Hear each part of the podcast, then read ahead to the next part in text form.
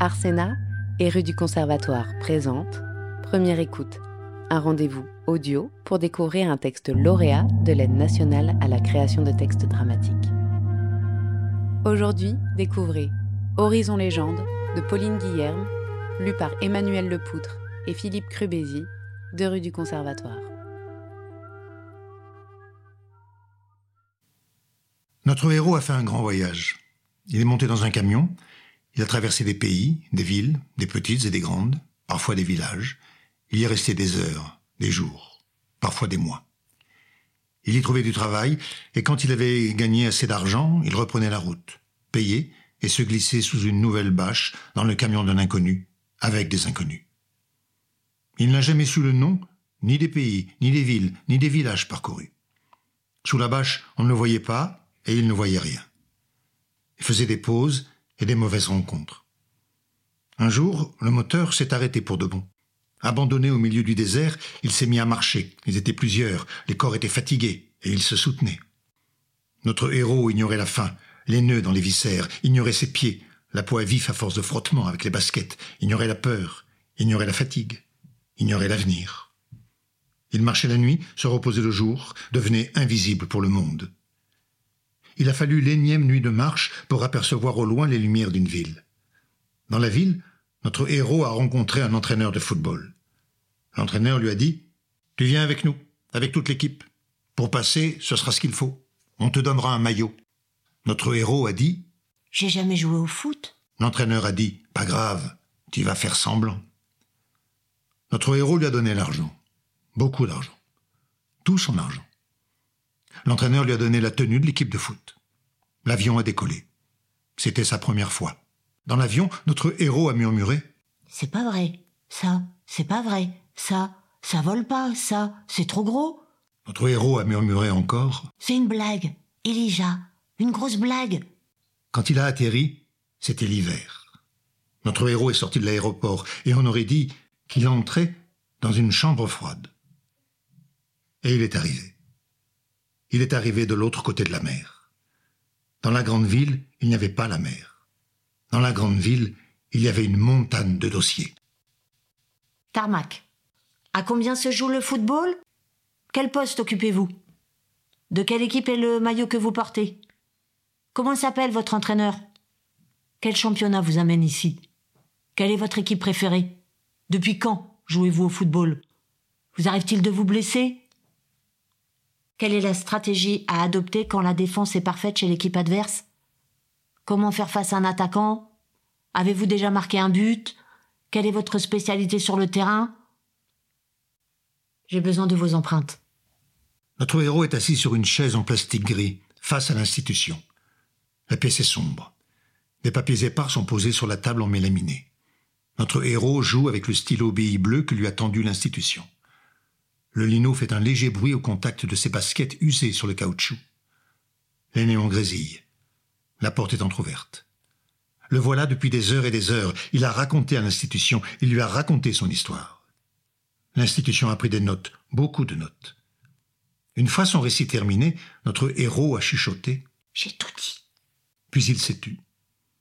L'institution n'a levé que rarement la tête en direction de notre héros, et elle a continué à poser des questions. Votre demande est officiellement recevable, ça ne veut pas dire qu'elle sera acceptée. On reprend depuis le début. Parlez-moi de votre entraîneur. À ce moment précis de son histoire, à ce moment précis où la lumière du soleil se reflète sur le tarmac mouillé, ni notre héros, ni personne ne saurait dire pourquoi, pourquoi il ne répond plus rien, notre héros. L'institution décrète une pause, se lève, quitte le bureau, laisse la porte entr'ouverte. Quand je pense à ce qu'ils ont dit, ça permettra un peu de...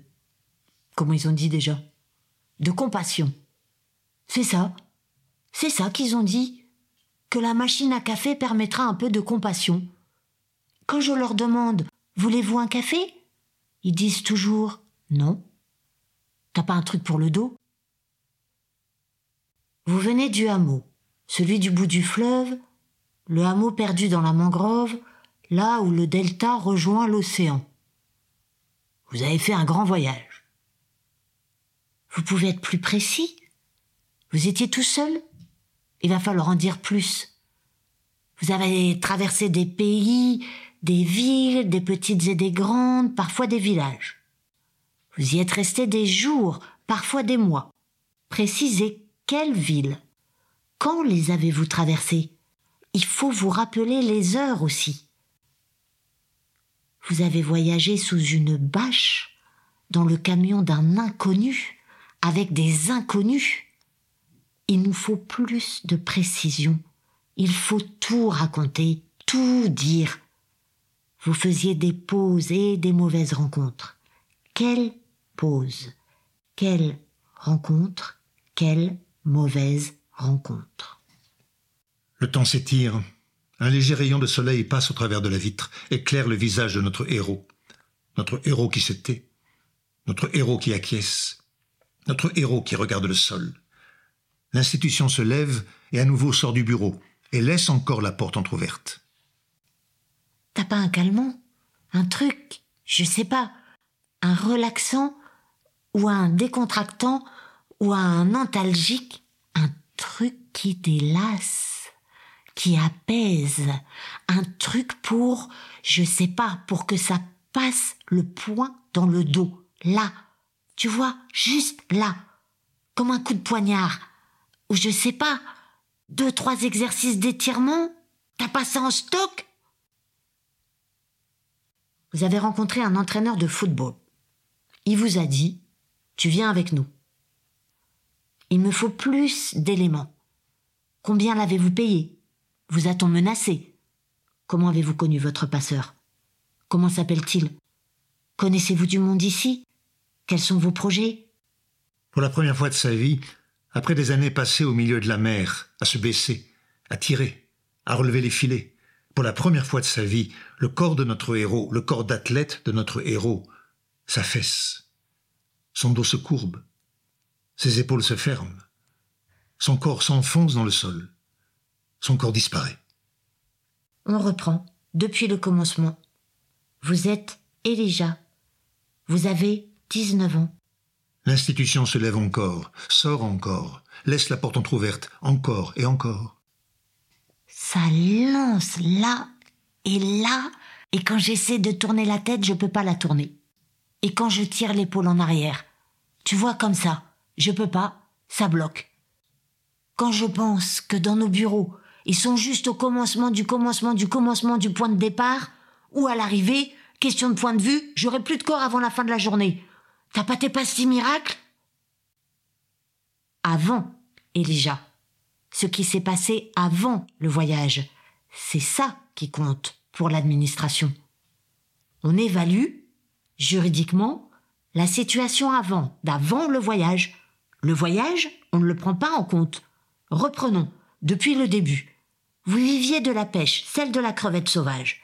Les choses ont mal tourné. Vous avez commencé à avoir des problèmes, des sérieux problèmes. C'est bien ce que vous avez vécu, Elijah. Que faisiez-vous dans votre delta? Pourquoi, exactement pourquoi êtes-vous parti? Dans quelles circonstances exactement? Comment s'appellent votre père et votre mère, vos sœurs, vos grands-parents? Quelles sont leurs dates de naissance? À chacun? Avez-vous le certificat de décès de votre père? Connaissez-vous les circonstances précises de sa mort? Avez-vous votre extrait d'acte de naissance? Comment viviez-vous dans le delta? De quoi viviez-vous? N'est-ce pas uniquement la raison économique qui vous a fait venir ici?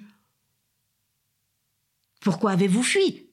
Que vous ont fait ces hommes précisément? Que risquiez-vous? Pourquoi ne pouvez-vous pas être protégé là-bas? En quoi ce risque existe-t-il encore? Qui sont ces gens? Sont-ils couverts par votre gouvernement? Aviez-vous un contrat de travail? Avez-vous pris des photos? Des vidéos? Avez-vous des séquelles physiques? Avez-vous vu un médecin? Avez-vous d'autres témoignages? Avez-vous contacté les médias? Comment s'appelait le chalut? Quel était le rendement de la pêche? Quel type de pêche illégale était-ce? Quel type de sévices avez-vous subi sur le chalut? Combien de temps y avez-vous travaillé?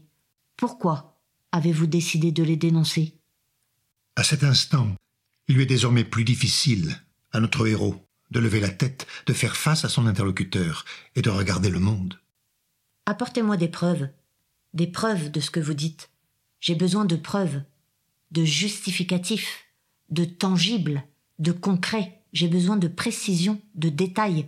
Et ne vous contredisez pas, je vous en supplie. Ne vous contredisez surtout pas, ou on recommence à zéro. C'est la procédure. Il y a ce moment où l'esprit quitte le corps. Il y a ce moment où l'on voudrait entendre, comme venu d'ailleurs, les voix qui portent, les voix qui encouragent. Il n'y a que comme ça que je pourrais. Que je pourrais. Vous voyez ce que je veux dire. Que comme ça. Le vent, soudain, se met à souffler, s'engouffre dans le courant d'air de la porte du bureau laissée entr'ouverte. Son sifflement envahit la pièce. Et d'un coup, plus rien ne sille, pas même les lèvres de notre héros. Par la fenêtre, le regard de notre héros se plante dans le ciel sans nuages. L'échappée est possible. Il va falloir en dire plus, jeune homme. Et de là-haut, elles deviennent toutes petites, les institutions. Elles disparaissent. Elles ne sont plus qu'un point dans le paysage. Jeune homme? Et de là-haut, il est possible de voir une embarcation dans la mer. Elle s'enfonce dans le cœur des ténèbres. Et ici-bas, à quelques mètres du tarmac, une larme coule sur le visage de notre héros. Tenez, un mouchoir. Et de là-haut, la main de notre héros se tend, et se tend encore en direction de la mer. Il voudrait secourir les corps qui se noient. Des milliers de mains sont tendues vers lui. Et ici-bas, à quelques mètres du tarmac, dans le bureau sombre, on peut voir une main se poser sur une main. Vous permettez? Celle de l'institution sur la main de notre héros. Une tentative de réconfort. On reprend Un retour. Brutal au présent. Désormais, toutes les mains envahissent le bureau. Des mains qui disent au revoir. Des mains qui disent on se reverra. Qui disent à bientôt. Des mains sur les épaules de notre héros. Une main qui serre la sienne, qui ne veut pas se détacher. Une autre qui caresse, resserre l'étreinte.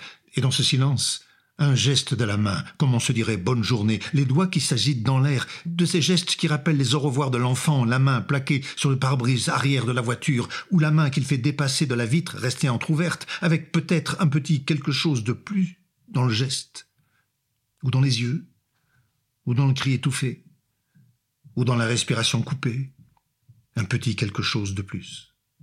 Reprenons. Et ici-bas, toutes les mains disparaissent.